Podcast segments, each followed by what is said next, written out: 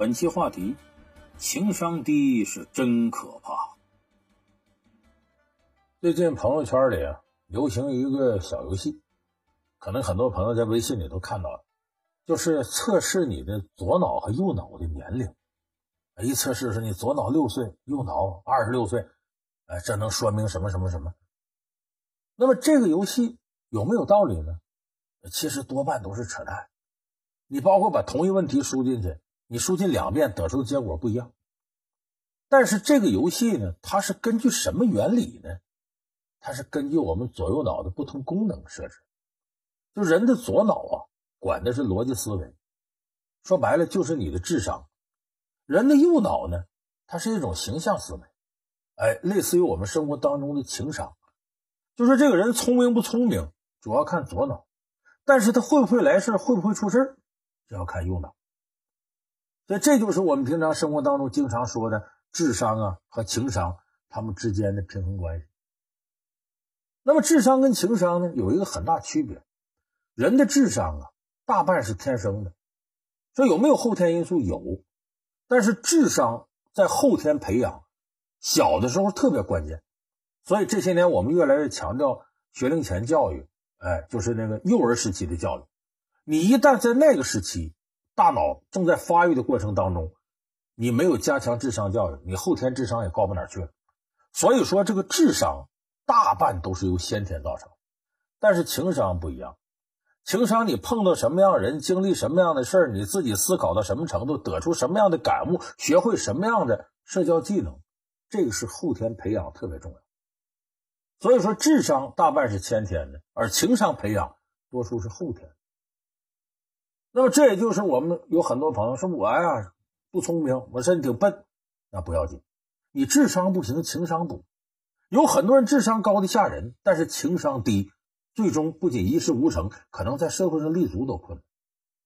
简单来说呢，智商是你的技能，情商是你懂不懂规矩。人的技能低，你在这世上还能活；如果你不懂规矩，处处碰壁，你可能活都活不了。所以就说，对于我们绝大多数普通人来讲，智商提升是不可想象的事但是情商提升却是非常有可能的。那我们这四大名著情商课呢，干嘛呢？其实就是帮助大家如何提高自己的情商。有人说，那情商是什么呢？准确的解释，情商是五个层面啊：自我意识、自我激励、控制自己情绪啊、了解他人情绪、处理好相对的这种关系，这五个层面。我要简单的说呢，其实就三个步骤，你得先控制自己的情绪和欲望，进而呢了解别人的情绪和欲望，然后处理好对应关系，这三步就过来。那么很多人往往在第一步上就做不好，就是当自己某种情绪上来的时候不知道控制，当自己眼睛看到某件事某个东西的时候欲望上来了也不知道控制。如果这步你做不到，你情商几乎没有任何提升的可能。所以，控制自己的情绪和欲望是提高情商的一个基础。而这样的事儿在我们身边比比皆是。咱们既然说四大名著情商课，咱就拿四大名著举个例子。你比方说，《水浒》里边有一个很有意思的这个故事情节，叫坐楼杀西。就说宋江啊，在自己的外宅里头，把自个儿的小妾阎婆惜给杀了。为什么杀了阎婆惜呢？这阎婆惜情商太低，他这个杀身之祸完全是不懂得控制自己情绪和欲望造成的。那很多朋友对《水浒》有了解，说这宋江呢，呃，山东运城人，精通刀笔，力道纯熟啊，在这个衙门里头当个小官结果是上头让他呀来这个统管一下各种信息，他就发现上头要抓晁盖，为什么呢？朝天王呢？领着下面英雄好汉呢，志杰生辰纲这事儿漏了。这宋江跟晁盖有交情，赶紧飞马赶奔石碣村报信儿。幸亏他报信儿，晁盖他们几个才跑，最后上了水泊梁山。为了感谢宋江活命之恩呢，打发自个儿兄弟赤发鬼刘唐，带着一封书信，带着一百两黄金，到运城找宋江，感谢宋江。宋江一看刘唐来，吓坏了，说：“这是官府正通缉你，你敢露面？”这哎呀，哥哥还给我拿封信，拿一百两块。哎呀，我不差这俩钱儿，这么的信我收下。这个黄金我留一根金条，剩你拿过去，替我谢谢哥哥，我心领了。就这么着，宋江呢，带着这封信，带着这根金条呢，回到自个儿外宅。这个外宅呢，是他可怜阎婆惜母女呀，哎，孤苦无依，飘在外头。一看阎婆惜也挺漂亮，自个儿也未曾婚娶，但我也不能娶你当大老婆，你就给我做个小妾吧。就这么着，他有这么个外宅。说白了，这阎婆惜呢，也是迫于无奈跟宋江。宋江呢，长得面黑身矮，也不怎么样，俩人就这么凑合着过，离心离德。结果晚上宋江在这住，这枕边人阎婆惜呢，发现了这封信和这根金条。好啊，宋老三呐，你跟反贼私通啊，这是命案呐！一下子可抓着把柄，开始跟宋江闹上了，意思你那钱呢？信里说一百两黄金，你给我，不止这，你还得给我钱，而且我要和我那亲哥哥张三郎，我我我们远走高飞，你不能管。宋江说：“我都答应，都答应。你把这信得给我呀，因为啥？这是命根子呀！谁拿这个告官府去？宋江全家老少全咔嚓了。这阎婆惜以为抓住宋江把柄了，不行，你得给我这，给我那。说白了，人不能太贪，这一贪就出事宋江一看，我就给你这钱，你可能还得把信攥手里不给我。一不做二不休，搬不倒葫芦撒不了油，干脆吧，我灭口吧，一刀噗，把阎婆惜给杀了。这就是坐楼杀妻。阎婆惜为什么死？你冷静冷静，你别被这欲望和情绪冲昏了头脑，慢慢跟宋江谈，这知道见好就收，既得了利益，又保全了自己。结果他呢，利欲熏心，这就是这么一个道理。人呢，眼睛这俩瞳孔，你看黑眼仁黑的，心呢都是血是红的，所以这个心里眼睛是黑的，心里就是红的。眼睛要一红，你心里就黑了。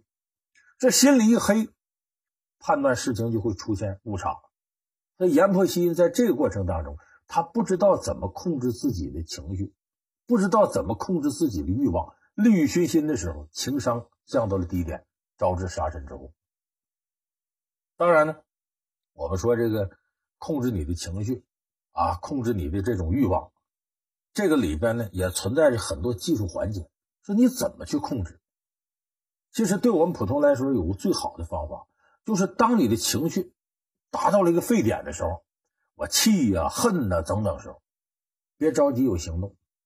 这时候冲动是魔鬼，你冷静五分钟。这五分钟干嘛呢？你就想这个事儿不是我身上的事儿，别人身上的事儿。那好，要发生在他身上，我要替他出主意，我咋办？有这五分钟冷静，你很有可能你后边所作所为跟原先都不一样。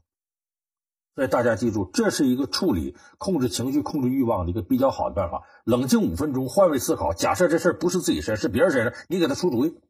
你哥们的事儿，你闺蜜的事儿，你怎么办？当然，咱们说归说，真做起来呢，它不是一时一地的。有时候控制欲望和情绪呢，需要长期的一个过程。这时候一般人很难做到。我再举个例子，你像《红楼梦》里头薛宝钗，这个人物可谓八面玲珑。那把周围关系搞得相当好，所有人都对他看法好。史湘云甚至说出：“说我要有这个宝姐姐这样的爹妈就好了。他就是我姐姐更好，是我亲姐姐最好。我就自个爹妈没了，我靠着这姐姐，我都能活得挺好。”就说是薛宝钗得到大家广泛的认可，无论能力啊、脾气啊。可是你看薛宝钗这么厉害，搞不定她最想搞定的人，谁？贾宝玉。她想嫁给贾宝玉。可是呢，她最终得到了贾宝玉的人，得不到贾宝玉的心，也是一个悲剧。而相反，你看他的情敌林黛玉，整天哭哭啼啼、撒娇、使小性子。实际上，如果我们要搞一个测试，说你的女朋友，你愿意选薛宝钗还是要选林黛玉？我估计大多人会选薛宝钗。谁愿意自己的女朋友天天做成那样？哎，偏偏贾宝玉就喜欢林黛玉，为什么呢？这里边有一个重要原因。就是林黛玉跟贾宝玉在思维层面上有一点是相通的，就是对所谓的封建社会的功名看不上，也不想干。这个是贾宝玉一个一大正经。可是薛宝钗呢，明知道贾宝玉这样，她应该控制自己的情绪，就不要轻易跟这个贾宝玉说你得考功名怎么。可这里呢，她偏偏呢在这方面呢，又代替了贾宝玉他爸爸贾政。跟贾宝玉提好几回，你也不应该整天胡玩应该求取功名。他觉得自己是温婉贤淑，不知这一步踏中了贾宝玉最大的机会。就薛宝钗，你要想获得宝玉的心，像贾宝玉这样的，你得是顺毛驴，顺着毛去摸去。你在这上，贾宝玉最不愿意听到的话，你把这句话说出来。就说薛宝钗这时候她没有控制住自己一种欲望，这个欲望是什么？她也想控制宝玉。哎，她也想通过这样的一个手段，谁不希望自己老公、自个男朋友当官怎么着？但没想到贾宝玉偏偏就不愿意再这样的人，所以宝钗在这时候就差一步。没控制住自己的情绪和欲望，最终跟贾宝玉两个人离心离德，造成了婚姻世界里的一个悲剧。所以薛宝钗，你看她如此圆滑啊，智商非常高，情商其实也不低，但就在这一个环节没有能够绷住，没有能够坚持住，最后就这个结果。当然呢，我们说这个控制呢，它不是一种极端，你不能控制大劲儿了，要控制大劲儿了，人可能还憋屈出病来，而且有可能别人说你。假的都不行了。你看，咱们有人朋友听过那首歌，张柏芝的《星语心愿》，说这个我要控制我自己，不让别人看到我哭泣。其实这也是一种极端。就如果当你处在一种极端情绪过程当中，你必须要找一个恰当的途径把它发泄出去。你不能总控制，总控制，控制长了，人的心理容易弄出毛病来。那么什么时候发泄？无关紧要的时候。你心里有很强烈的负面情绪的时候，你你看咱们有的时候街上有那样的店，这里头有个什么塑料人啥的，你上去带拳击套噼里啪啦打他，那干嘛呢？无伤大雅的时候，花点小钱发泄情绪，你别在关键时刻跟客户、跟领导、跟家里人说，你突然一通疾风暴雨似的，那就坏了。所以还得找一个恰当渠道发泄出去，不要是始终控制。你看这方面的，咱举个负面例子吧。生活当中有很多人说那句话。好人不长寿，坏人活千年。说这人好人呢，你说五十来岁就走了，怎么回事呢？为什么好人不长寿？好人坏人呢，他都有大量的负面情绪，是人都有这情绪。那么这个负面情绪，好人呢，不像坏人能发泄出。坏人我骂个人，我打个人，我耍着酒疯，我背后使点阴损念坏的事发泄一下，他就把这负面情绪泄出去。好人不行啊，我是好人呢，我怎么能干那事呢？我是好人，我我我不能这样。他就憋着，憋着憋着憋屈出病来了，这个癌症那个什么的，完了。这好人不长寿跟什么？跟过分控制自己这方面情绪有关。所以这个度你琢磨难拿捏。要不怎么说情商呢？是人生的一大难题呢？当然，我们说控制自己的情绪和欲望，这是情商的一个起点。往下一步是什么呢？你要想法控制别人的情绪。要控制别人情绪之前，你要了解别人的情绪。要了解他的情绪，你得知道他的底线在哪儿，他的利益需求是什么。有的人就败在了什么呢？能控制自己情绪，但不了解别人，反过来最后自己也不知道怎么办了，最终自己受害。你像这样的例子，我举一个啊，《西游记》里边，牛魔王大家都知道，叫大力牛魔王，他还有个外号，你可能不知道，叫平天大圣。哎，这个孙悟空叫齐天大圣，跟天一边齐，他跟天一边平。说白了，意思什么？跟孙悟空他们都平的，因为孙悟空呢，在跟菩提老祖学成之后回来，在花果山跟周围的妖怪结拜为兄弟。牛魔王他得叫大哥。说白了，牛魔王和神仙不一定谁高谁下，但是妖怪界里头，那确实是我估计除了孙悟空，他也没有对手，就能耐很大。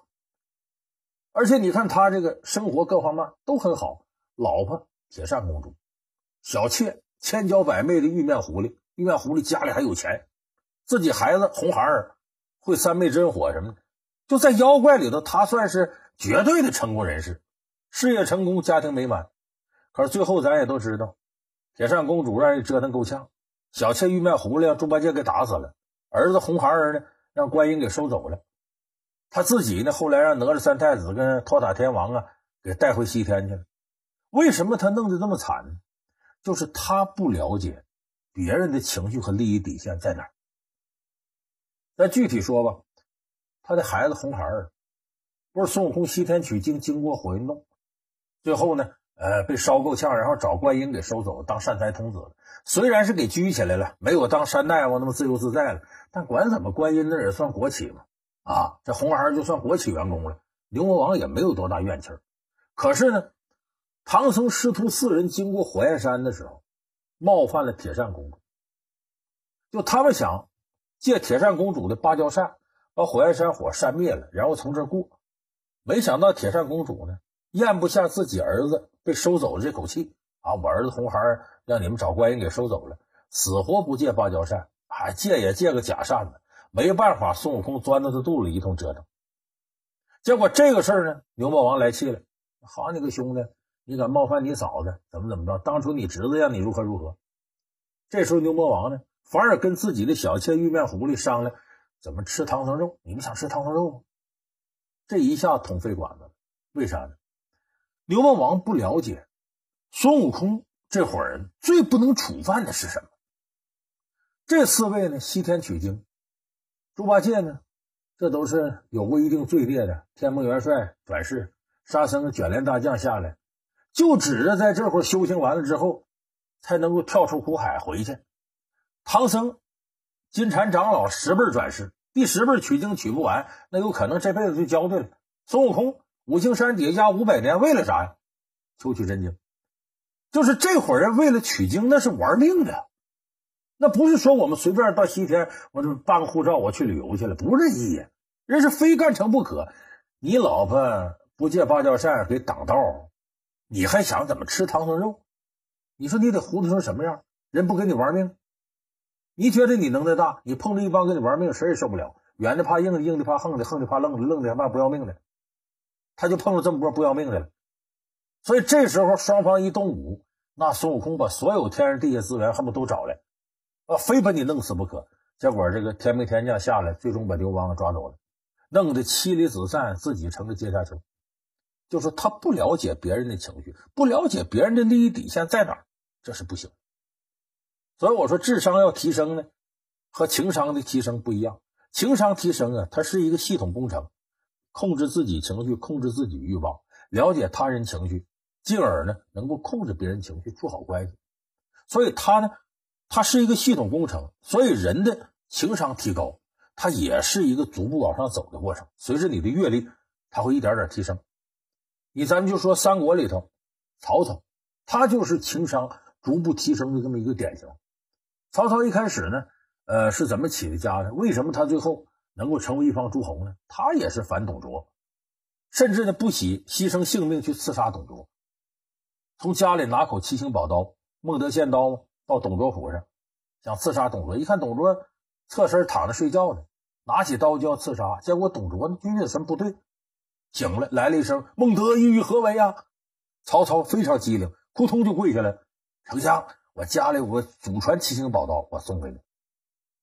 董卓接刀挺高兴，回头再找曹操没了，知道曹操来刺杀，所以全国各地画影图形要抓曹操。这时候曹操走投无路，跑跑到中牟县，中牟县正好碰上一个很有见识人陈宫，这人觉得曹操是个英雄，我呀县令也不当了，咱俩一块跑，躲到哪儿呢？曹操呢有一个伯父叫吕伯奢，跟曹操他爸爸挺好。到他家，吕伯奢一看，我大侄子来了，哎呀，太好了！家里倒是有菜有肉，没酒，我给你打酒去。吕伯奢出门打酒了。这俩人坐到屋里头啊，就听外头啊，吕伯奢下边人说：“绑上杀了怎么样？”就听呲嘎呲嘎磨刀。你想一个，曹操在外边逃亡，他敏感，他一听这事受不了了，坏了！吕伯奢给我报官了，干脆先下手为强，后下手遭殃。俩人。拔出宝剑，嘁哩咔嚓把吕伯奢全家十几口都杀了。杀了一圈，到后厨房一看，坏了，后厨房那绑着一口猪，合着人家准备招待他杀猪，说绑上杀了怎么样？是杀猪，不是杀他俩。这时候俩人也来不及后悔了，一琢磨，这吕伯奢一会儿回来，咱先跑吧。饥不择食，慌不择路，结果出门就碰上吕伯奢回来。哎呀，二位侄子，你们干嘛去？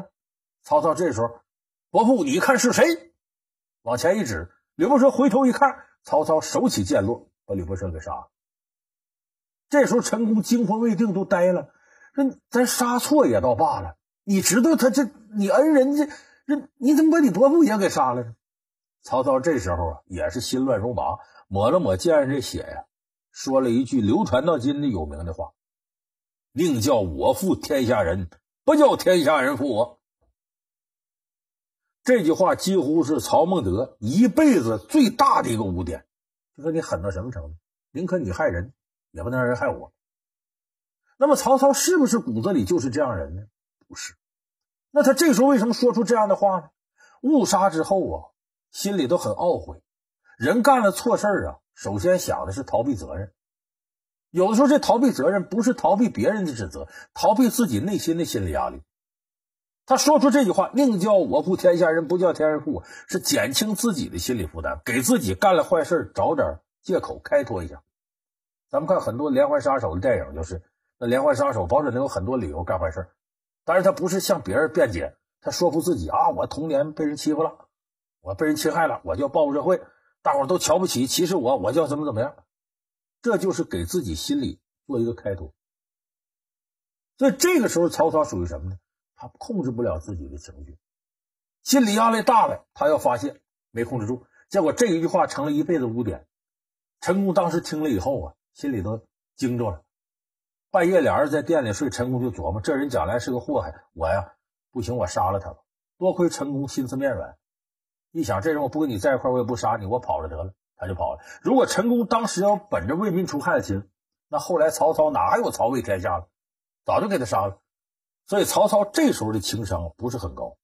他后来一点点统帅三军了，这个人成熟了。他知道我干坏事别事到临头给自己找借口。我事先呢，我都预设了各种各样的这个呃浅表机制，到时候真出这事你别赖我。比方说他怕人突然刺杀他，他想起他怎么刺杀董卓来了。他跟身边人说：“我呀，好梦中杀人，我梦游，不灵不起来，拿着剑，我逮谁杀谁。你们都是我睡觉时候离我远点。”结果他有个随从呢，一看他睡觉没盖被，好心呢，拿被给曹操盖上了。曹操这时候就以为有人刺杀他，起来一剑，就把这仆人给捅死了。捅死要说曹操心挺大，剑一扔躺着接着睡，真梦游似的，跟没事似的。醒了之后一看。说是丞相啊！你杀人了！哎呀，我梦中杀人呐！你看你不知道，你咋？等这位仆人送葬出殡的时候，曹操手底有谋士杨修，很聪明。哎，搁手拍着棺材说了句话：“哎呀，非公在梦中，是君在梦中儿啊！就是不是那个主公曹操在梦中，是你在梦中啊！你没明白他什么意思？你看，这就是聪明人杨修，他没瞒过。”剩下人几乎都瞒过，这是曹操情商提高的一个体现。再往后，曹操这情商呢，控制住自己情绪了，了解了自己了，进而了解他人情绪，进而他能控制他人情绪。你比方说官渡之战，曹操这点兵跟袁绍对抗，时间长了受不了，粮草没了，没了怎么办呢？必须得速战速决拿下袁绍。我们也知道，官渡之战是曹操统一北方决定性的战役，这战他怎么打赢的呢？正在他犯愁的时候，他当年的老朋友许攸是袁绍手底下重要谋士，在袁绍的受了气来投他了，其实也是投石问路，我来看看孟德来。这时候曹操一听，知道太好了，千载难逢机会。其实他在帐里头穿着鞋呢，故意把鞋脱了扔一边，光着脚出来了。哎呀，许先生，我等你，哎呀呀，你来。许攸一看，曹操光着脚出来，大受感动。哎呀，这原来丞相在里头正歇着呢，一听说我来，鞋都来不及穿出来，你说这得多盼望呀！第一个，光脚出来，显得这个人礼贤下士，求贤若渴，把这激动的心情啊，说白了，以不作秀的方式，含蓄的展露出来，让许攸感觉曹操对自己这么好，这是个大靠山，我值得呀，把我所有的知道的都告诉他。所以许攸给曹操献上几条重要计策，在官渡之战当中发挥决定性作用。打败袁绍，统一北方。所以你看，曹操从控制不住自己情绪，到控制情绪，到预设机制，一直到了解他人情绪，进而控制他人情绪，这一趟系列下来，曹孟德是个情商不断提高的过程。你再看《三国演义》啊，到了关公走麦城之后，你再看曹操，那这简直就人精啊！狐狸、耗子成精都没有他精，沾上毛他比猴厉害多了。所以他这个情商是一个逐渐往上走的过程。所以，就说我们大家要想提高自己的情商，他也非一朝一夕之功，得不断的接触社会实践，不断跟人打交道，不断进行总结。所以，听四大名著情商课，让我们情商同步的一起成长。